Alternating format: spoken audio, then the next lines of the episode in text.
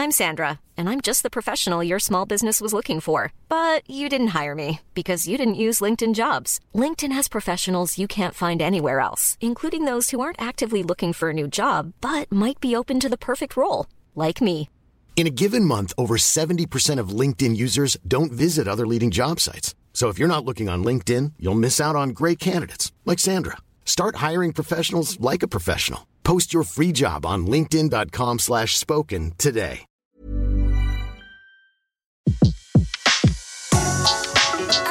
Le meilleur de séances radio est maintenant sur We Love Cinéma. Vous écoutez La Grande Séance, l'émission 100% cinéma en live sur Séance Radio. Bonjour à tous et bienvenue dans la grande séance pour la dernière émission de la saison. La grande séance, comme vous le savez, c'est le rendez-vous incontournable de l'actualité du cinéma. C'est An- Antoine Julien aujourd'hui qui a le plaisir de l'animer. Vous retrouverez bien sûr Bruno Kras à la rentrée. Avec moi dans cette émission, nos chers blogueurs, Antoine Corté de Bulle de Culture. Bonjour, bonjour. Bonjour Antoine. Alors Bulle de Culture, Bah, ça marche bien. ça marche bien Qu'est-ce qui s'y passe. Oh bah plein de choses, actualité cinéma. En ce moment, euh, on est en plein dans l'été, donc euh, ça roule. Parfait. Tiffany Delot. Bonjour Antoine. Bonjour de Screen Review. Alors qu'est-ce qu'on Bonjour. peut lire sur Screen Review en ce moment Alors, bon, des critiques des films sortis euh, qui sortent en ce moment, un peu de séries aussi, je m'y mets. Et là, j'ai de nouveaux projets, mais plus vidéo euh, pour la rentrée. Antoine Cyr sera avec nous par téléphone pour nous parler des principales reprises ciné de l'été. Notre invité aujourd'hui est le producteur Marc Missonnier, euh, directeur de la société Fidélité Production avec son compère Olivier Delbosque. Un producteur plutôt heureux, euh, j'imagine, après le joli succès rencontré par euh, Bienvenue à Marly-Gaumont. Je crois qu'on a dépassé les 500 000 entrées. Oui, merci, euh, merci pour cette invitation. Effectivement, on a dépassé 500 000 entrées. C'est un film qu'on a fait en coproduction également avec Pauline Duo d'Elia Film. Voilà. Donc un joli succès, vous y attendiez? On l'espérait, on a tout fait pour. En tout cas, euh, moi, je m'étais dit que, enfin, j'avais comme objectif de dépasser les 500 000 entrées, ce qui est le cas. On devrait faire, je pense, 600 000 entrées. Donc, on est, on est très content. C'est un joli film, je pense. Euh, voilà, qui transmet des, des valeurs euh, je- importantes et positives, euh, surtout en ce moment, quoi. Oui, c'est un film en effet qui est tombé au bon moment. Euh, N'hésitez pas, chers auditeurs, à interagir, nous appeler, euh, poser des questions. Nicolas Balazar, Bonsoir à tous. Donc pour interagir avec nous, c'est sur Twitter Séance Radio avec le hashtag La Grande Séance. Vous pouvez poser vos questions et euh, interagir globalement à l'émission ou sur notre Facebook Séance Radio. merci Nicolas. Alors au sommaire de cette émission, les tops et les flops français et américains, les coups de cœur et coups de gueule de nos blogueurs. Alors les événements ciné de l'été, mais qui ont été un peu perturbés, on nous en parlera un peu plus longuement, euh, notamment au sujet du cinéma en plein air de la Villette, euh, de Clair de Lune et également du festival d'Angoulême. Et puis bien sûr notre débat, et on compte sur vous, chers auditeurs, pour intervenir sur le nombre croissant de films franchisés, alors ça peut être des suites, des remakes, des reboots, euh, qui envahissent nos écrans et particulièrement l'été. Euh, chacun bien sûr a un avis là-dessus, mais c'est une euh, situation et un fait de plus en plus préoccupant.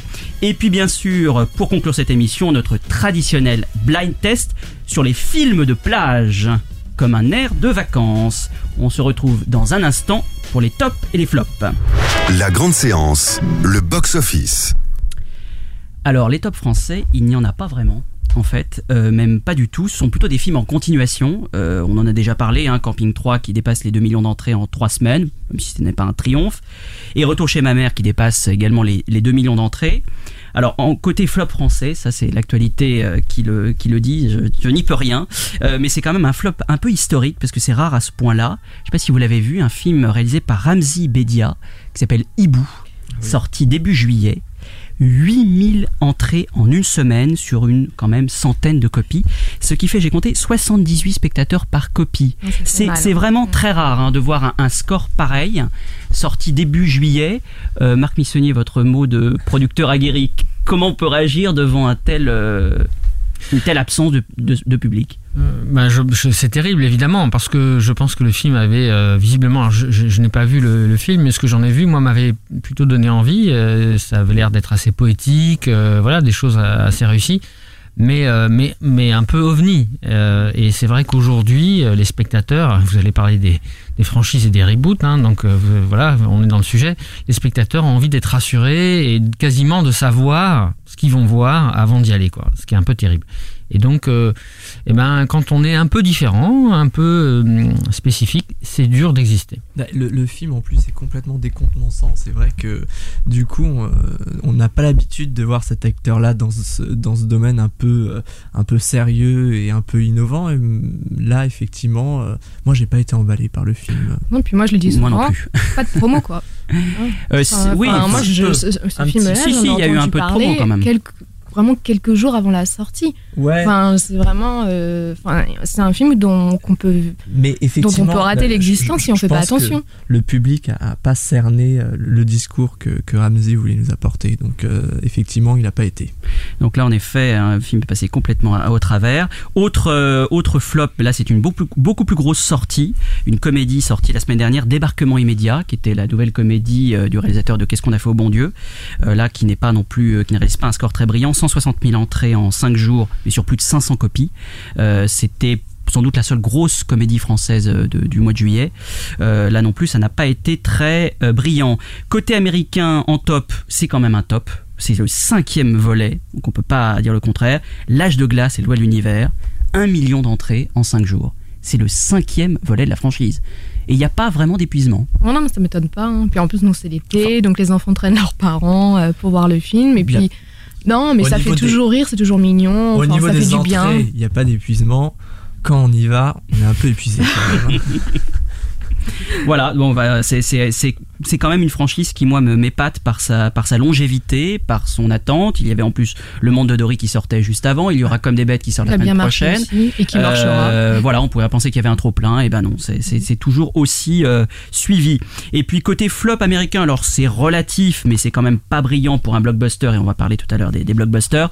C'est la nouvelle version de Tarzan, euh, réalisée par David Yates. Alors, je ne sais pas si vous l'avez vu, qui fait 800 000 entrées en 12 jours.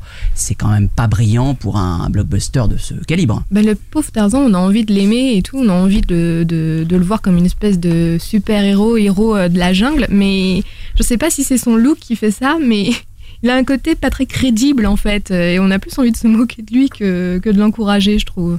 Peut-être ça qui fait que les gens n'ont pas accroché.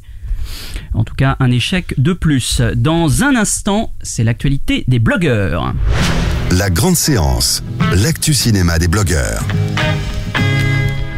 Alors Tiffany, vous nous parlez du Bon Gros Géant, le nouveau film de Steven Spielberg qui est dans les salles depuis aujourd'hui, et de la vague nostalgique des années 80. Dites-nous tout. Oui, alors même avec, euh, je sais que ça fait pas trop référence aux années 80, le bon gros géant, mais pour moi si, parce que c'est quand même Spielberg, et Spielberg c'est quand même lui qui nous a offert les plus, euh, les plus gros euh, films et tous les œuvres pop culture des années 80.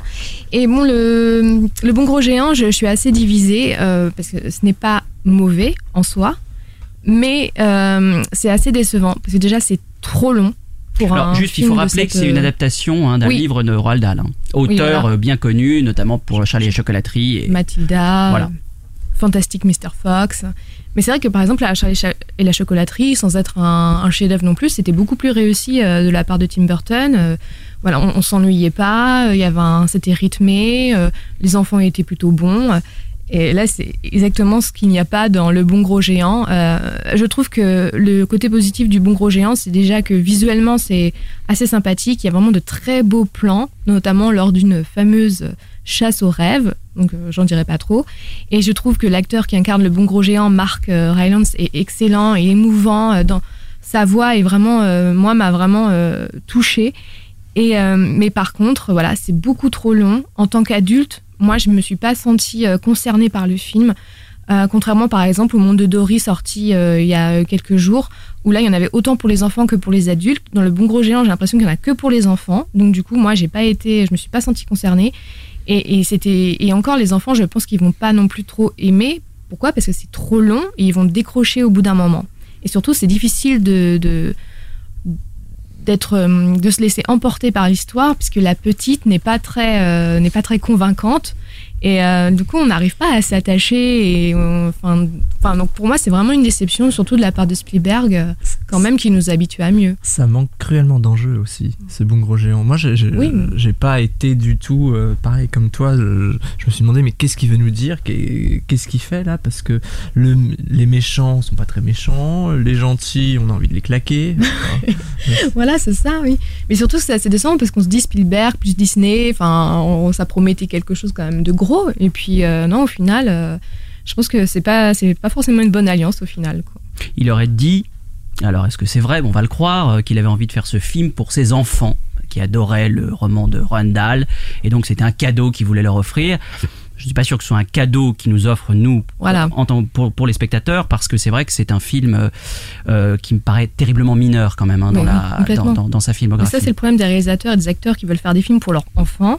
Et c'est insupportable parce que bon, c'est bien joli et tout, c'est bien mignon, mais, mais bon, le, le- le but, c'est quand même de plaire au plus grand nombre et à chaque fois, c'est pas, c'est pas le cas, quoi. Et alors, le film est donc produit par la fameuse euh, société de production Amblin Entertainment, qui existe depuis les années 80 et donc qui nous ramène tous dans les années 80, les films de, de notre enfance.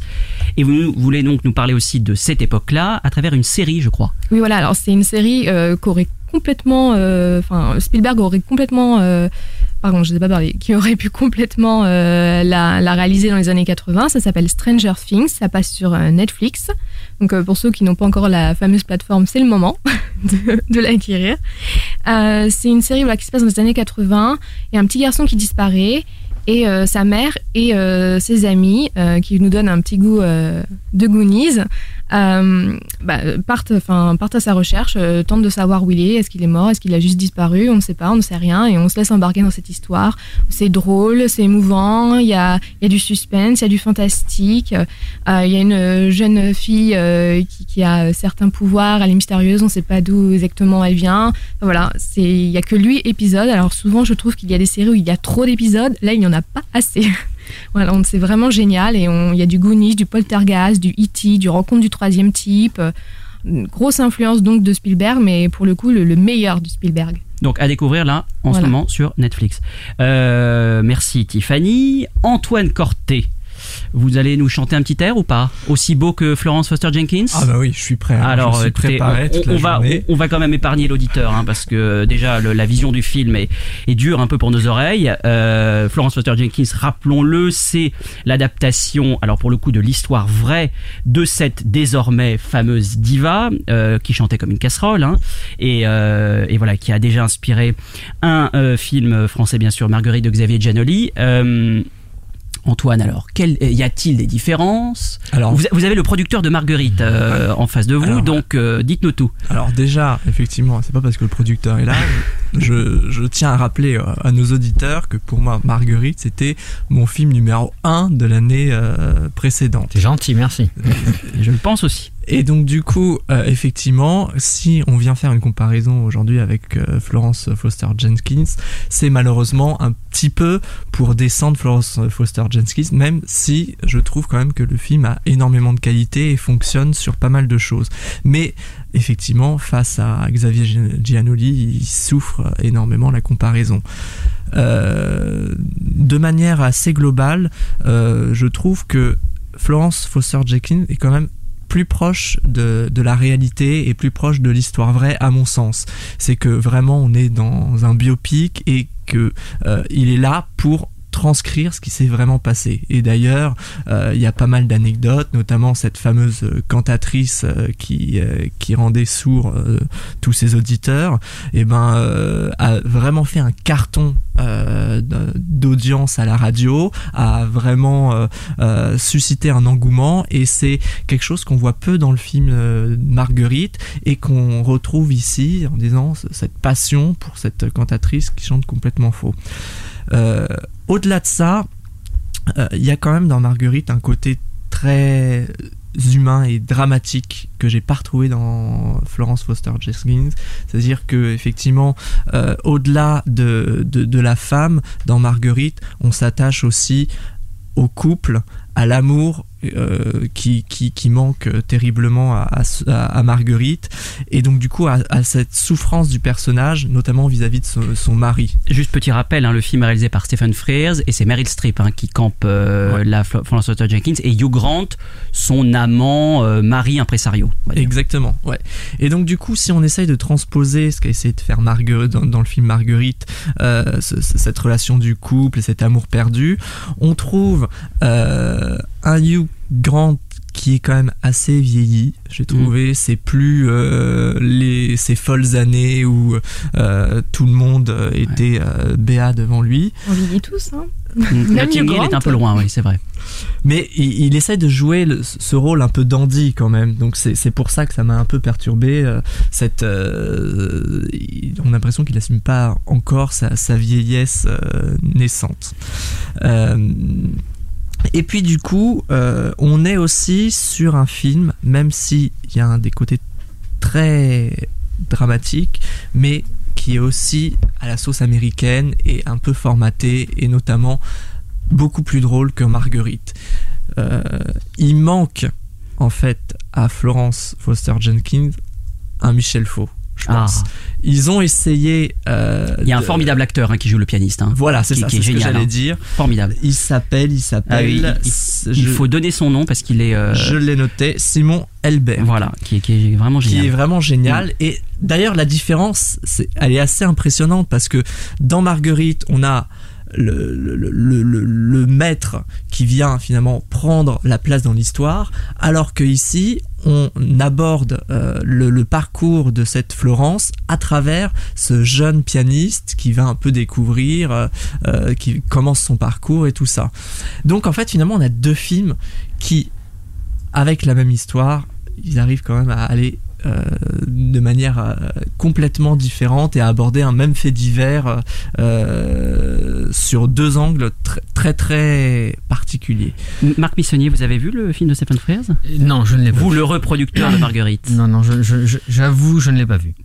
Et quand Xavier Giannoli euh, a commencé l'élaboration du film, il a, il a souvent dit qu'il s'était quand même pas mal inspiré au départ de l'histoire de Florence Foster Jenkins, tout en s'en éloignant beaucoup euh, avec son imagination et, et, avec des personnages en effet très forts. On parlait du professeur de chant joué par Michel Faux, le mari aussi joué par André Marcon. Euh, ça reste, j'imagine, de plus vos belles euh, expériences et souvenirs de, de, de, cinéma, Marguerite, parce que c'est, c'est ça a vraiment ouais, été à la fois un succès critique, public, un César pour Catherine Fro, enfin vraiment une belle, une belle réussite. Ah oui, oui, c'est, un, c'est, un, c'est une très belle réussite, effectivement. Et c'était pas gagné sur le papier. Euh, c'était pas évident. Euh, euh, pour vous dire la vérité, j'avais une petite appréhension euh, sur le fait que le spectateur allait aimer Marguerite. J'avais, euh, je, craignais, j'espérais bien sûr que Xavier le sublime, ce qu'il a fait, mais je, craignais que on s'apitoie un peu trop sur elle et que finalement on la prenne en pitié plutôt qu'on ait de l'empathie. Or, par la façon dont Xavier l'a dirigée et par le talent de Catherine Fro, en fait, on est complètement avec elle. On est complètement avec elle et, euh, c'est ce qui euh, participe aussi de, la réussite du film. Eh bien, euh, oui, c'est une réussite en effet vraiment magnifique. un coup de cœur, mes chers blogueurs, pour, pour l'été, là, parce qu'on va quand même pas se retrouver avant un certain temps. le mois d'août, il y a beaucoup de sorties, beaucoup de films de cas notamment. Je crois que Antoine, vous avez un coup de cœur particulier bah, Ça a été un coup de cœur pour beaucoup de monde à Cannes, sauf pour le jury qui l'a oublié, c'est oui. effectivement Tony Herdman. Euh, les, jurys n'ont, pas toujours de bons yeux. Hein, non, non, non, mais en tout cas, euh, même s'il n'y a eu aucun prix, c'est, c'est une histoire très touchante entre un, une fille et son père qui vont se retrouver. La fille est un peu perdue, ne sait plus dans son, dans son existence euh, très bien où elle est, sentimentalement, professionnellement. Et donc, du coup, on va suivre pendant 2h45 quand même, mais on, on va suivre euh, passionnément et attentivement euh, l'histoire de, ce, de, de, de, ces retrouvailles. Non, c'est une merveille absolue et il faut absolument le découvrir, euh, que le public rattrape l'erreur de, ce, de, ce, de ces jurés, de ce jury, le 17 août dans les salles. Euh, Tiffany, est-ce que vous avez une attente ou un coup de cœur oui, alors, pas de estival coup de cœur, mais une attente. Instinct de survie, en anglais c'est The Shallows, où c'est euh, Black Lively qu'on a pu voir dans Gossip Girl ou euh, Adaline. Euh, qui euh, affronte seul euh, sur son rocher un requin qui l'entoure et qui est prêt à la manger. Et euh, Mmh, je me dis, bah, c'est parfait pour l'été, c'est bien, ça va quand nous, ça va pas nous donner, nous donner envie d'aller à la plage, mais je me dis voilà, ça passe ou ça casse. mais les films de survie, moi j'aime bien ça. Et ça sort aussi, je crois, le, le 17 août. Aussi le 17 août, ça c'est juste à mon petit coup de cœur personnel, un film de zombies coréen formidable qui s'appelle Dernier train pour Busan, présenté au dernier festival de Cannes, je crois en séance de minuit. Euh, c'est un film qui renouvelle le genre, qui est une, qui est formidablement rythmé, réalisé, qui est gore sans être trop gore, avec en plus un sous-texte social et politique vraiment pertinent. Euh, c'est une petite merveille à découvrir le 17 août. Eh bien, merci beaucoup, euh, merci beaucoup Antoine et Tiffany. Et on re- se retrouve dans un instant avec notre invité Marc Missonnier. La grande séance, l'interview. Alors, Marc Missonnier, vous avez produit beaucoup, beaucoup de films. J'ai compté, j'en ai compté une soixantaine. Mm. C'est quand même pas mal. Hein Oui, oui. Alors, quelques-uns, hein, les plus connus, Huit femmes, Sous le sable, Podium, Marguerite, Jean-Philippe, Astérix au service de Sa Majesté, Le Petit Nicolas, Renoir, pour en citer beaucoup d'autres. Votre grosse actualité, enfin votre future grosse actualité, c'est la sortie de l'Odyssée de Jérôme Salle, consacrée au commandant Cousteau, avec euh, Lambert Wilson dans le rôle du commandant Cousteau, Pierre Ninet dans le rôle de son fils et Audrey Tautou. Euh, le film sortira le 12 octobre, euh, fera je crois l'ouverture du prochain festival d'Angoulême. Tout à fait. Alors, au vu des images qu'on a déjà pu découvrir, il s'annonce très ambitieux. Est-ce que vous pouvez nous raconter un peu cette aventure? Ça a dû être exaltant à vivre. Euh, c'est un projet que on mène depuis euh, un bon moment. Euh, ça fait mm, presque 9 ans maintenant euh, que Jérôme euh, a eu euh, cette envie. Euh, Jérôme, dont euh, on avait produit euh, avec Olivier, mon associé, le premier film, Anthony Zimmer, pour ceux qui l'ont, vu, avec Sophie Marceau et Yvan Attal. Et donc il a fallu ben voilà travailler sur ce sujet, trouver le bon angle, trouver parce que la vie du commandant Cousteau, elle est, ben, il s'est passé beaucoup beaucoup de choses quoi. Voilà donc il fallait trouver la bonne période, le bon angle et, quand finalement Jérôme a, trouvé cet angle qui est de raconter l'Odyssée du commandant Cousteau à travers une histoire familiale, parce que c'est ça la particularité de ce film, c'est que certes on, on- on raconte ce qu'a été l'épopée du commandant Cousteau, mais on le raconte à travers les relations entre un père, euh, sa femme et leur fils euh, Philippe. Voilà. Euh, et, donc euh, c'est la petite histoire dans la grande histoire, mais c'est ce qui fait aussi que tout le monde peut euh, finalement euh, s'identifier à, cette famille euh, très très particulière. Est-ce que vous pouvez nous dire quelques mots sur le tournage? On imagine, euh, voilà, au vu des images qu'on a pu voir, que ça a dû être euh, quelque chose de très particulier. euh, C'était à c'était c'était très c'était très compliqué euh, parce que on, on tenait à le plus possible à tourner les choses en réel et à éviter le recours trop systématique aux effets spéciaux sont certes, enfin, on, les utilise évidemment, bien sûr, dans le film, mais, mais on a voulu aller euh, dans l'eau, euh, mettre les acteurs euh, au milieu des requins, aller en Antarctique, tourner vraiment là où Cousteau est allé avec sa Calypso. On est allé dans les mêmes endroits, sur l'île de la Déception, sur la banquise. On a tourné en Croatie, en Afrique du Sud. On a retrouvé un, bateau qui euh, ressemblait à peu près à, la Calypso, euh, qu'on a retapé. Euh, Enfin, ça a été épique. Le tournage a duré, s'est étalé sur plus de huit mois.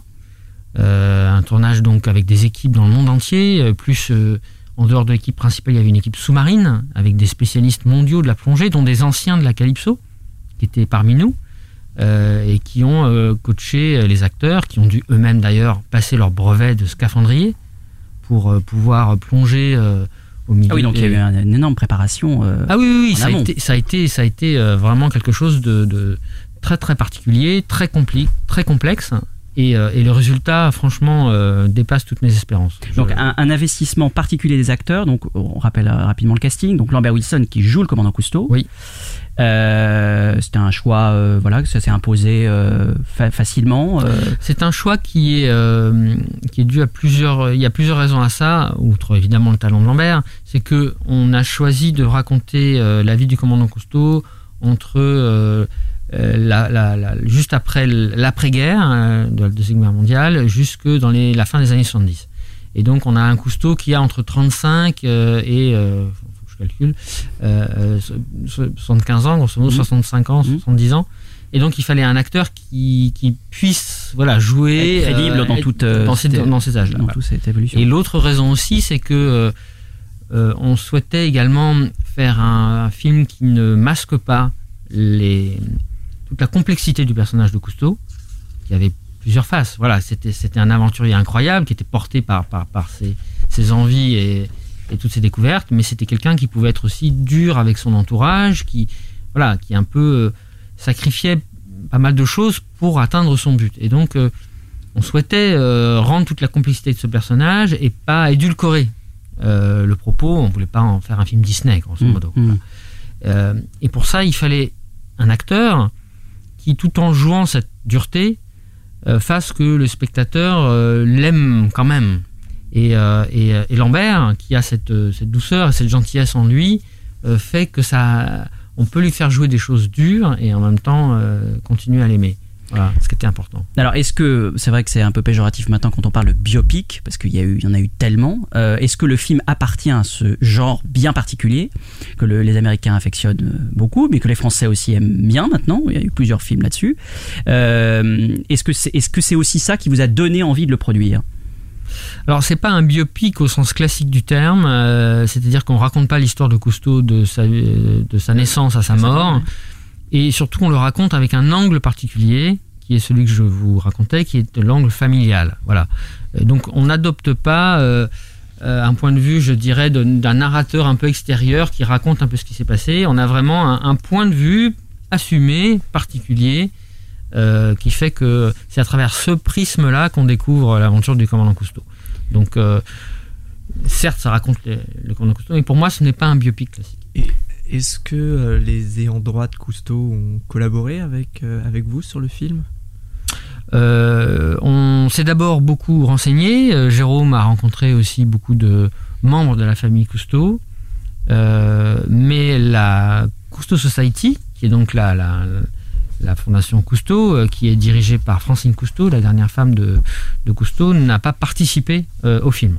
Mais on a d'autres membres de la famille qui ont participé au film, et en particulier des anciens de la Calypso.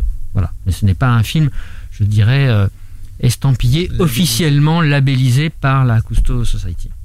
Alors, vous êtes producteur de ce film. Alors, nous, on- Avec, avec je le précise, mon associé Olivier Delbos, Bien sûr, Olivier et, Delbos, également- oui. et également deux autres producteurs que je dois citer, parce que c'est un cas particulier, je vais vous raconter pourquoi, qui sont la panne européenne avec euh, Philippe Godot et Nathalie Godot. Gastaldo. Mm.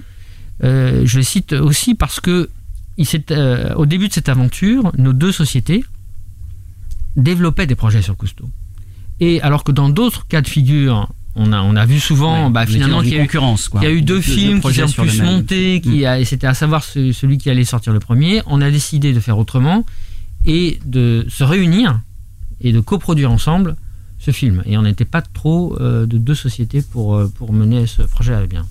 Alors, le, le rôle du producteur, nous, on ne le connaît pas forcément. Euh, quand vous choisissez de vous investir dans, une, dans un projet, dans une aventure, que ça peut durer des années et des années, le rôle du producteur, il, il est, il, est quoi exactement? On, on pense, nous, comme ça, un peu naïvement, que c'est la personne ou les personnes qui vont trouver de l'argent pour financer un film, mais ça n'est pas que ça. Est-ce que vous pouvez nous, nous dire quel est exactement votre, votre rôle Eh bien, mon rôle euh, consiste à être présent du début à la fin de la vie d'un film. Quand je dis euh, au début, c'est-à-dire à la naissance.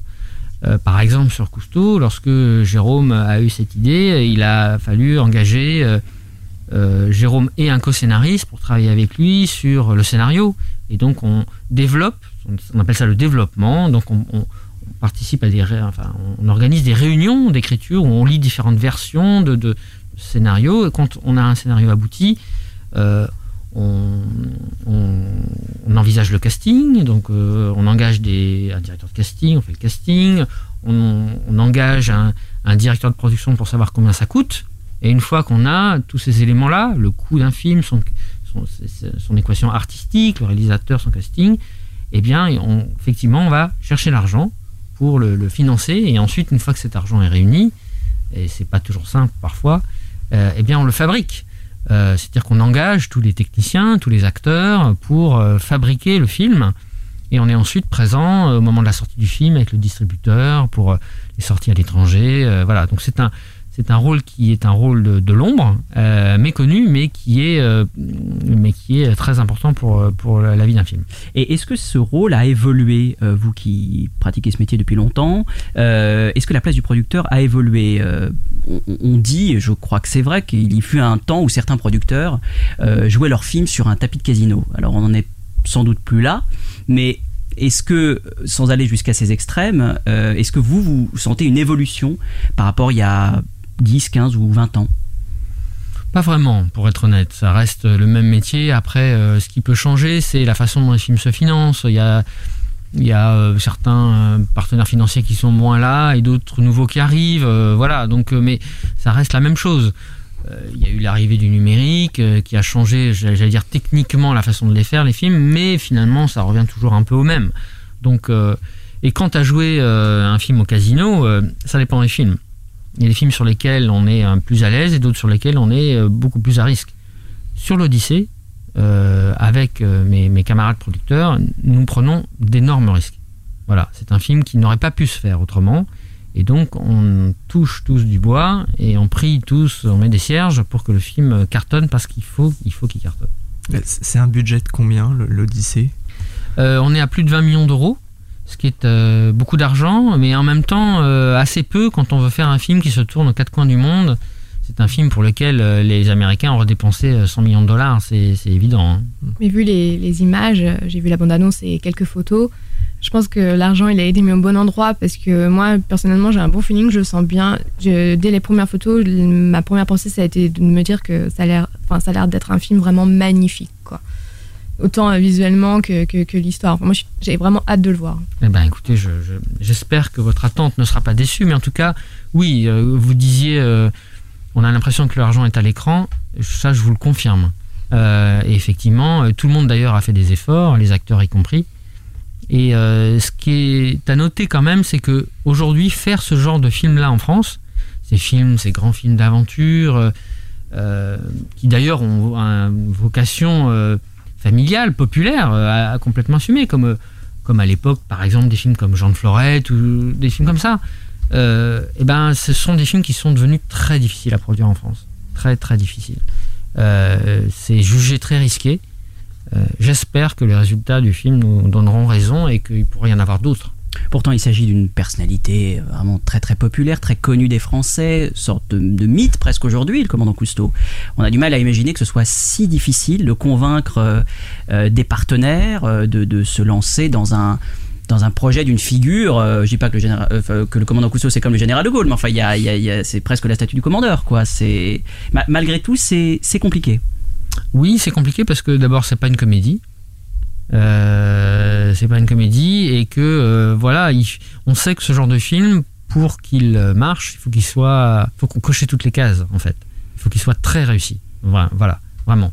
Et donc, donc c'est c'est c'est un pari qui qui n'est pas facile à à tenir et c'est quelque part c'est prendre moins de risques que de faire d'autres films voilà donc mais je, moi je fais toutes sortes de films hein, donc euh, je- j'aime tous les genres de films. Alors, c'est vrai que vous êtes un, un défenseur euh, de la diversité du cinéma français, hein, vous êtes très impliqué là-dessus, et, et c'est vrai que vos films l'illustrent très bien, je trouve, hein, parce qu'il y a à la fois, en effet, euh, des comédies très populaires, comme Podium par exemple, euh, ou des films familiaux comme Le Petit Nicolas, qui ont eu beaucoup de succès, mais aussi du cinéma d'auteur, euh, le film d'Emmanuel Berco, je pense à ce film-là, Elle s'en va avec Catherine Deneuve, euh, les derniers films d'André Téchiné aussi, notamment le tout dernier, Quand on a 17 ans, même Gaspard Noé, je crois que vous avez oui, Hunter, Hunter the Voice, Hunter the une Void. sacrée aventure.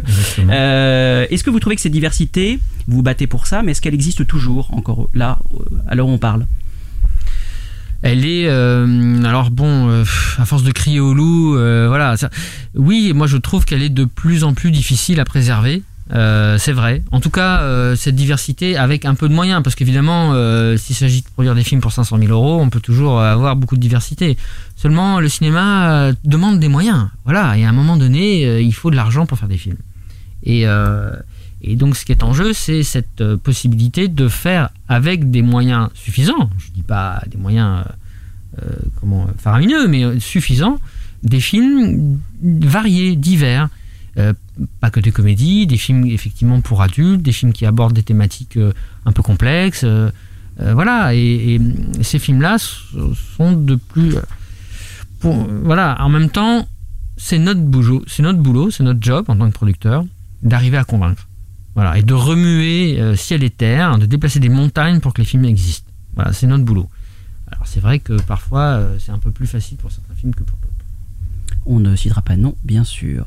Euh, J'ai revu un peu votre parcours de, de producteur et il y a une, une période que je trouve assez intéressante qui est au début des années 2000. Vous parliez de diversité tout à l'heure. Euh, vous avez initié une série de films. Alors qu'on pourrait appeler de films de genre, films de série B, de genre, mais, oui, mais- oui, mais oui, c'est pas du tout péjoratif. hein. C'était, je crois, même une filiale qui s'appelait B-Movies à l'époque. Tout à fait. Euh, il y avait eu plusieurs films, alors plus ou moins réussis. Il y en avait un particulièrement bien, j'avais trouvé qui était Maléfique, Ouais. Eric Valette. Mm. Et puis, bon, comme le cinéma de genre en France de manière générale, tout s'est un peu effondré. Euh, vous le regrettez Pourquoi C'était une parenthèse euh, Bah, en fait, euh, cette, cette volonté de faire ce genre de film est née lorsqu'on a produit un film qui s'appelait Promenons-nous dans les bois, euh, qui était le premier slasher français en fait. Mm. Et à l'époque, on nous avait dit, euh, c'était à l'époque de Scream, Mm. on nous avait dit, mais euh, ça marchera jamais, euh, il n'y a que les Américains qui savent faire ce genre de film, c'est même pas la peine d'essayer. Et on leur avait dit, mais si on n'essaye pas, on saura jamais si c'est possible. Et donc on avait fait ça, et ça avait bien marché, et du coup on s'était lancé dans, dans l'idée d'un label de ce... Voilà. Le problème, c'est que ces films-là, quand on les a faits, quand ils sont sortis, d'abord, un, on s'est fait mais détruire par la critique. Et quand je dis détruire, enfin, c'était d'une violence, comme si euh, les Français n'avaient pas le droit de faire ce genre de film. C'était incroyable. Je pense que ces films-là, s'ils avaient été américains, euh, mais enfin, On n'aurait même pas posé la question. oui, c'est ça, c'est-à-dire Ouais. qu'ils n'auraient pas du tout été le même genre de réaction. C'est- c'est- voilà. Et, et- et ensuite, ces films n'ont pas marché. Mm. En salle, les films n'ont pas marché. Ils se sont par contre très très bien vendus à l'étranger. Ils ont fait des cartons en vidéo. Euh, mais par contre, en salle, donc à un moment donné, euh, donc on en a fait un, deux, trois, quatre. Au bout du quatrième, euh, où on n'arrêtait pas de se prendre des murs dans la figure, on s'est dit, on va arrêter. Voilà, c'est- bien dommage, mais euh, c'était le cas euh, à l'époque. Je pense malheureusement que les choses n'ont pas beaucoup changé. Marc Missonnier, vous restez avec nous et on se retrouve dans quelques instants.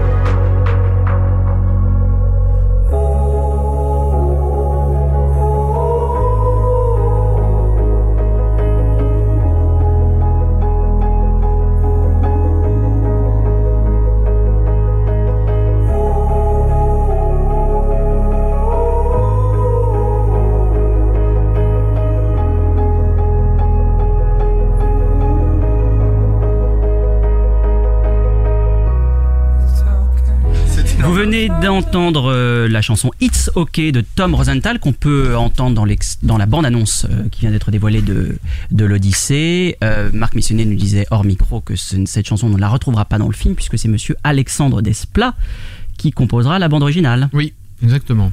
Vous ne vous refusez rien. Bah, hum, il avait déjà travaillé auparavant avec euh, Jérôme, et puis j'avais fait également d'autres films avec Alexandre, Renoir par exemple, que vous citiez tout à l'heure. Mais c'est un de nos plus grands, si ce n'est le plus grand compositeur euh, français euh, aujourd'hui. Donc euh, il, a fait, il a composé une, une BO fantastique. Alors vous êtes toujours dans la grande séance avec nos blogueurs euh, Tiffany Delot et Antoine Corté et donc notre invité le producteur Marc Missonnier. Euh, Nicolas, est-ce que vous pouvez nous rappeler comment on peut interagir avec l'émission? Tout simplement sur Twitter, donc euh, le compte Séance Radio avec le hashtag La Grande Séance, ou sur Facebook. Merci Nicolas et dans un instant la séquence événements. Les événements cinéma sont dans la grande séance. Alors les événements, on voulait vous en parler euh, parce qu'il y en avait plein de prévus, euh, mais euh, un dernier, un communiqué vient de nous être envoyé qui annule ces événements. Il s'agissait du festival du cinéma en plein air de la Villette hein, qui fêtait sa 26e édition et du cinéma au clair de lune, deux événements dans Paris pendant cet été où on pouvait découvrir. Alors il y avait toute une série de films hein, pour le festival en plein air. La thématique c'était le dress code. Le cinéma en clair de lune c'était plein de rendez-vous cinéphiles dans Paris, au parc Montsouris, euh, dans la de Reuilly, euh, à la place des Fêtes, dans d'autres endroits. Mais la préfecture de police a, hum, dans un communiqué, donc a annulé euh, ces, manifestations euh, par manque de sécurité. Donc on le, regrette euh, bien évidemment. Dernier événement qui aura lieu, lui, à la fin euh, du mois d'août, c'est le Festival du film francophone d'Angoulême. On en parlait tout à l'heure puisque l'Odyssée Jérôme Salle fera l'ouverture de ce festival. C'est la neuvième édition déjà euh, donc euh, du festival francophone, supervisé par Marie-France Brière et Dominique Besnéard. Ce festival, qui rappelons-le, ouvert au public, se veut un événement culturel au cœur de la cité, grâce à des animations dans et hors les salles, à Angoulême et dans tout le département charentais. Cette année, le festival rendra hommage au cinéma libanais et sera présidé par un jury bicéphale composé de Virginie Efira et Gilles Jacob. Voilà, et donc rappelons-le, c'est le film L'Odyssée donc qui fera euh, l'ouverture de ce festival. Dans quelques instants. Curieux de voir ce que cet attelage Gilles Jacob Virginie Fira va Oui, donner. c'est intéressant. En effet, euh, on est déjà curieux euh, d'avance. Euh, dans un instant, on retrouve Antoine Cyr. La grande séance, le mot d'Antoine Cyr. Bonjour Antoine. Bonjour. Vous allez bien? Mais très bien. En forme Mais oui. Bon, eh bien écoutez, vous allez nous parler des nombreuses reprises de l'été, mais avant cela, je voudrais juste évoquer brièvement et encourager les auditeurs à redécouvrir ou découvrir peut-être euh, le formidable Little Big Man d'Arthur Penn, euh, qui est vraiment un western unique, à la fois euh, comique, métaphysique, qui est une relecture mal élevée de la conquête de l'Ouest avec un formidable, extraordinaire même Dustin Hoffman en héros candide, en anti-héros plutôt. C'est vraiment à voir et plein d'autres ressorties, Antoine. Ah oui, plein d'autres, euh, plein d'autres sorties. Alors dans le registre euh, américain, euh, on a aussi Malik, figurez-vous, parce que La Ligne Rouge de, de 98, donc le, film incroyable de, Malik avec la guerre du Pacifique dans, des espaces somptueux qui se mélangent aux hommes, aux animaux, euh, aux, voix, l'un des vraiment l'un des grands films fondateurs de, la légende Malik. Donc La Ligne Rouge ressort. Finalement, c'est déjà un classique. Hein. Il a, il a 18 ans ce film. Et puis alors dans un registre américain, mais cette fois-ci euh, plus ancien, on a les films de Douglas Sirk, les grands mélodrames en couleur de Douglas Sirk qui ressortent. Alors je ne sais pas si vous avez vu les, et aimé les films de Todd Haynes, type euh, euh, Loin du paradis, Carole, etc. Ouais. Euh, mais les films de, de Todd Haynes, en fait, sont totalement inspirés de l'univers de Douglas Sirk. J'aurais presque tendance à dire d'ailleurs que, que, que l'original est encore mieux. Ce sont des, des mélodrames dans la société américaine des années 50, en plein économique, euh, dans lequel il y a le, le contraste entre la, la noirceur des situations et les couleurs euh, chatoyantes. Alors, il y en a deux tout particulièrement euh, euh, qui incarnent ça et, et dont d'ailleurs Todd Haynes s'est énormément inspiré. Il y en a un qui s'appelle Tout ce que le ciel permet. On est en 1955. Une jeune veuve bourgeoise va oser tomber euh, amoureuse de son jardinier et on va découvrir avec le scandale que ça provoque en fait énormément d'ondes de choc dans, dans, l'envers du décor de cette société euh, américaine euh, si euh, splendide et si somptueuse. Et puis il y en a un autre qui est aussi extraordinaire qui s'appelle Mirage de la vie. Donc là c'est l'histoire de, de deux femmes, deux amies, l'une est blanche, l'autre est noire et euh, euh, il va elles, elles vont avoir euh, euh, une série de, de, de, de malheurs et notamment celle qui est noire euh, va avoir quelque chose d'absolument terrible parce que sa fille n'a pas la peau noire et en fait sa fille qui est qui est blanche de peau va se rebeller contre sa mère alors que sa mère a tout fait pour la pour euh, lui assurer une bonne éducation. C'est un film qui est très visionnaire, qui est d'ailleurs un remake d'un film encore plus ancien, mais c'est un, un extraordinaire mélodrame magnifique et, et donc c'est des films qui sont des films des, années 50. Celui-là, le donc le euh, Mirage de la vie est de 1960, mais on est encore euh, très avant euh, la, fin du combat des, civil rights, des combats pour les, Noirs, et donc c'est évidemment très intéressant d'avoir ce film qui est, qui est vraiment précurseur. Et puis alors plus près de nous en Europe, on a l'insoutenable légèreté de l'être qui va ressortir. Là aussi, c'est déjà un classique avec un splendide Daniel Day-Lewis au milieu de somptueuses et très jeune à l'époque Julienne Juliette Binoche et, et Lena Olin, euh, euh, par euh, l'amour dans la Prague écrasée par la botte soviétique. C'est évidemment le, roman de Milan Kundera avec une très très bonne euh, adaptation du, du grand scénariste français Jean-Claude Carrière. Et puis également en Europe, à ne, ne pas manquer non plus, si vous ne l'avez pas vu, Talon aiguille, qui est un vraiment un des films fondateurs de la légende Almodovar, avec Victoria Abril, Marisa Paredes, euh, les travestis, l'univers carcéral, euh, le rapport à la mer, euh, le crime, et puis cette extraordinaire chanson euh, Piensa en mi, euh, chanson qui était en fait une chanson mexicaine de 1937, euh, qui est chantée et qui a été réenregistrée pour ce film Talon aiguille par Luce Casal et, qui est un, un- une, chanson magnifique qui donne aussi sa couleur au film. Voilà. Et puis alors, il y a aussi la ressortie de La Grande Vadrouille. Donc ça, c'est pour le cas où vous n'auriez pas habité sur Terre euh, au cours des, des 50 euh, dernières années. Et donc, euh, éventuellement, bah, on vous donne la possibilité de, le revoir. Mais je vous incite quand même à aller. J'ai rien contre La Grande Vadrouille qui est sympa, mais je préfère que vous vraiment que vous alliez d'abord voir, par exemple, tout ce que le ciel permet de, Douglas Sirk ou, Mirage de la vie de Sirk. Bien entendu que vous alliez voir Little Big Man, l'in- l'insoutenable légèreté de l'être, Talon aiguille, euh, ou encore bien sûr euh, la ligne rouge plus près de nous euh, en termes d'époque. Que de pépites, que de merveilles, donc à redécouvrir absolument cet été dans les salles. Merci beaucoup Antoine. C'était un plaisir. Et bah comme toujours, à très bientôt. Au revoir. À bientôt. Et tout de suite, le débat. La grande séance, le débat. Alors c'est un sujet qui se pose euh, chaque année, chaque été, mais de plus en plus, à chaque fois. C'est l'avalanche euh, de ce qu'on pourrait appeler les films franchisés, suites, remakes, reboot, préquels, sequels, qui envahissent les écrans, euh, et là particulièrement cet été. J'en ai compté rien que juillet-août. Hein. Nos pires voisins 2, L'âge de glace 5, Independence Day 2 qui sort aujourd'hui, American Nightmare 3, Insaisissable 2, Suicide Squad, qu'une sorte de méli-mélo des, des comics, hein. Euh, Jason Bourne, SOS Fantôme, Star Trek sans limite, 13e Star Trek.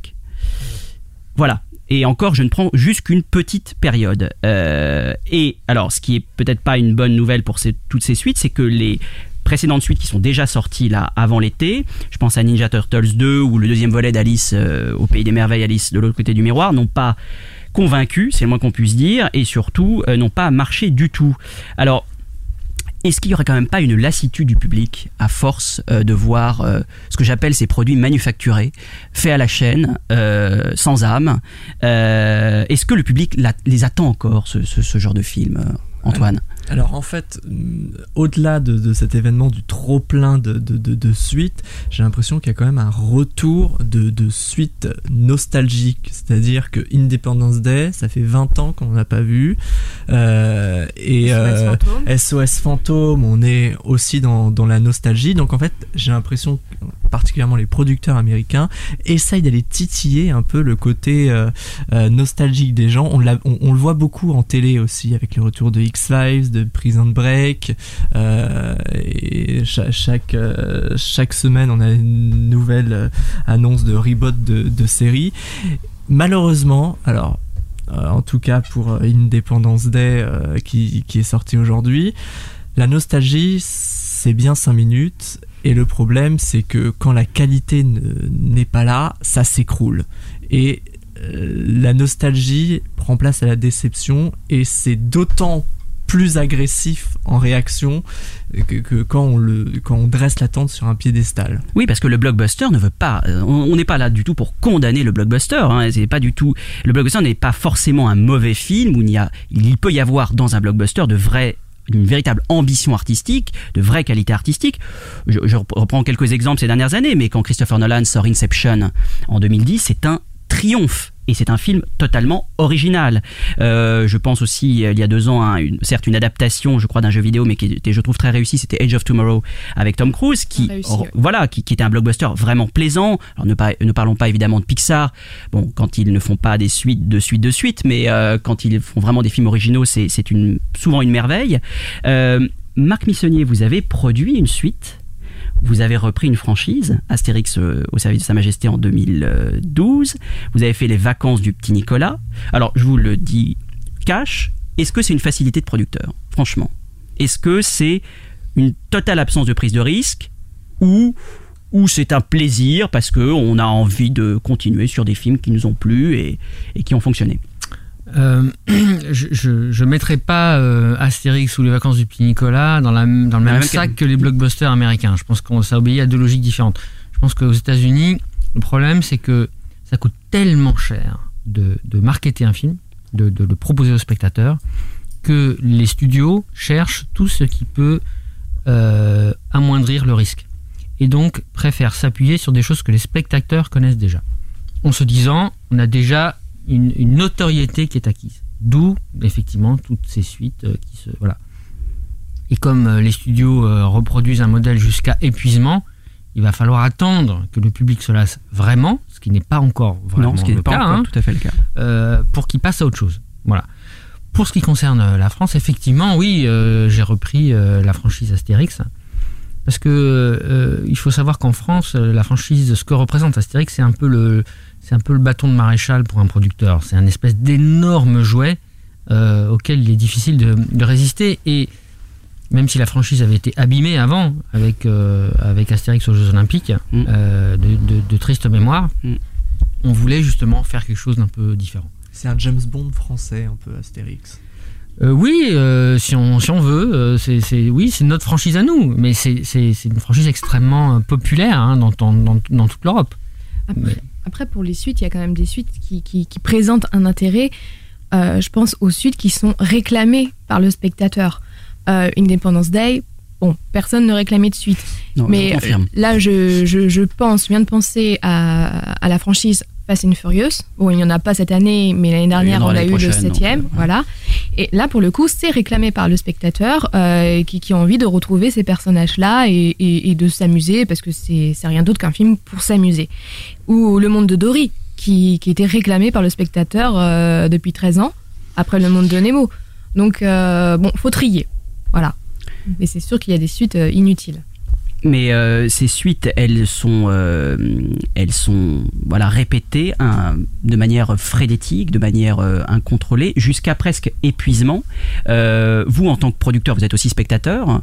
Vous pour vous détendre l'été, vous êtes tenté par aller les découvrir ou c'est vraiment pas votre tasse de thé. Ah bah non, non, moi j'aime bien tous les cinémas, je vais voir les blockbusters, je vais voir les, les, films de super-héros, les Marvel et autres. Mais c'est vrai que autant euh, j'avais euh, trouvé les Avengers, le premier film, euh, super réussi, autant après j'avoue que je finis par ne plus rien comprendre. Euh, voilà, le Oui, parce que c'est vrai que quand on rate un épisode, après on est vraiment perdu. hein. le, le Ouais. problème Sur les Marvel, c'est le particulièrement... problème de ce genre de film, c'est que s'ils sont réalisés par des, ce qu'on appelle des yes man, c'est-à-dire des types qui n'ont pas suffisamment de personnalité ou de pouvoir pour, euh, pour s'imposer au studio, bah, ça donne de la bouillie euh, infâme. Vous parliez d'Inception tout à l'heure, Oui. mais c'est parce que Christopher Nolan a fait euh, des Batman que qu'il a eu un chèque en blanc de la part de la Warner pour faire Inception. Jamais il n'aurait pu faire Inception, qui a quand même coûté plus de 150 millions de dollars, s'il n'avait pas eu les Batman avant. hein.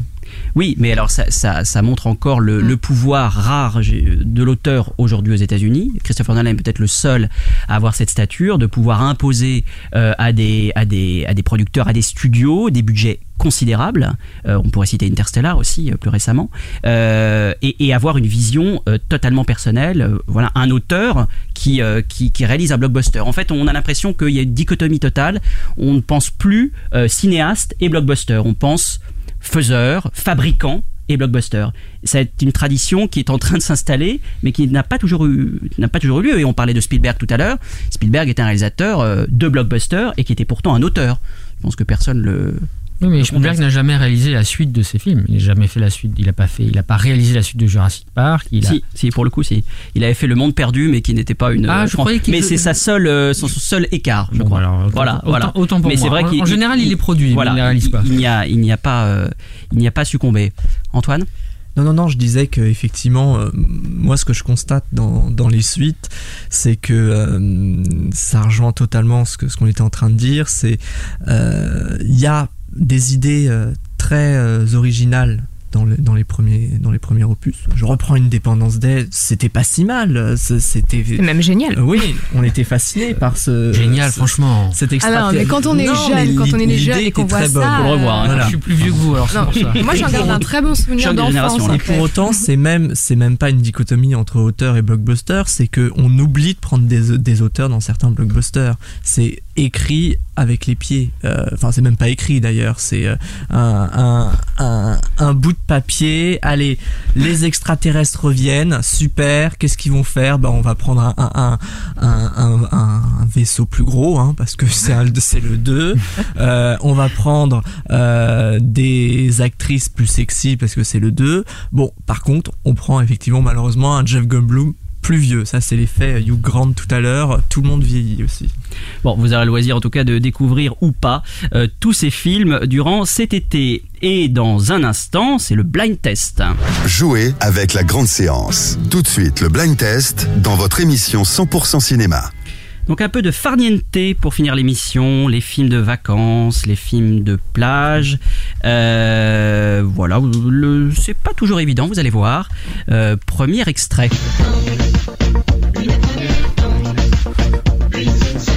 C'est camping. Bien joué Antoine.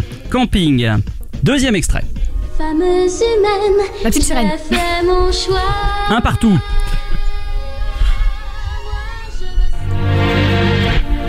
La plage. La plage. Oh là là là Ils sont forts là, hein Je suis épaté. Bah, quatrième extrait. Les vacances de Monsieur Hulot. Jacques Tati. Tout à fait, les vacances de Monsieur Hulot de Jacques Tati.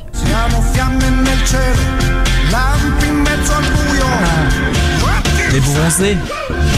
Ah, C'est c'est pas troisième, suffisant. Les bronzés Le 3. troisième. Les Ouais. bronzés 3, en effet, de Patrice Lecomte, sorti Ah, un peu plus dur là. Là, faut chercher.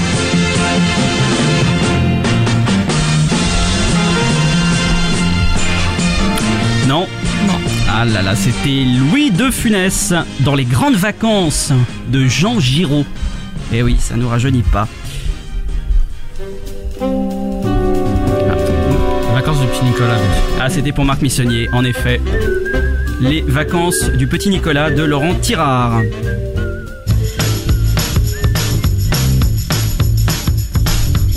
Ah, euh, Guillaume Canet, des petits mouchoirs. Ouh, joli bien. Très joli, en effet. Les petits mouchoirs de Guillaume Canet. Bien, bien vu. Maintenant on retrouve tous ces glandeurs en train de nager en plein bonheur. Prise de Nice. Non. certaine partie, plutôt Neuilly que porte de Clichy. Plus vieux. Il y a la Bébel et Graffiti. Zard, Gaëtan et Togo qui suit. C'est un genre de sous-doué, ça, non Ah, ah, ah, ah. Vous êtes pas loin Vous y êtes presque Les sous-doués en vacances Oui Les sous-doués en vacances. Daniel Auteuil. Les dents de la mer. Et voilà, le plus facile pour la fin. Les dents de la mer de Spielberg. Et bien, dans un instant, on se retrouve pour conclure l'émission. La grande séance, l'émission 100% cinéma de Séance Radio.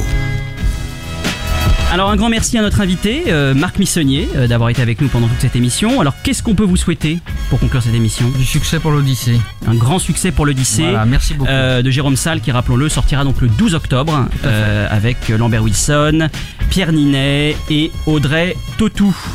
Euh, Nicolas, est-ce que vous pouvez nous rappeler comment on participe à l'émission comment on les, réseaux sociaux restent de toute façon tout actifs euh, tout l'été, donc vous pouvez suivre l'actualité de la radio et du cinéma en général sur Twitter Séance Radio.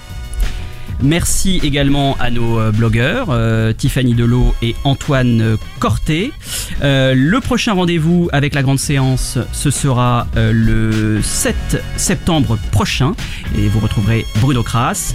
Il ne me reste plus qu'à vous souhaiter, très chers auditeurs, un très bel été sur Séance Radio. C'était la grande séance, l'émission live 100% cinéma. Retrouvez Bruno Kras et toute son équipe sur Séance Radio par BNP Paribas. Retrouvez l'ensemble des contenus séances radio proposés par We Love Cinéma sur tous vos agrégateurs de podcasts.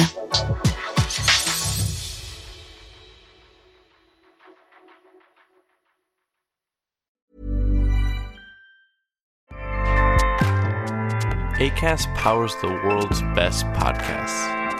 Here's a show that we recommend.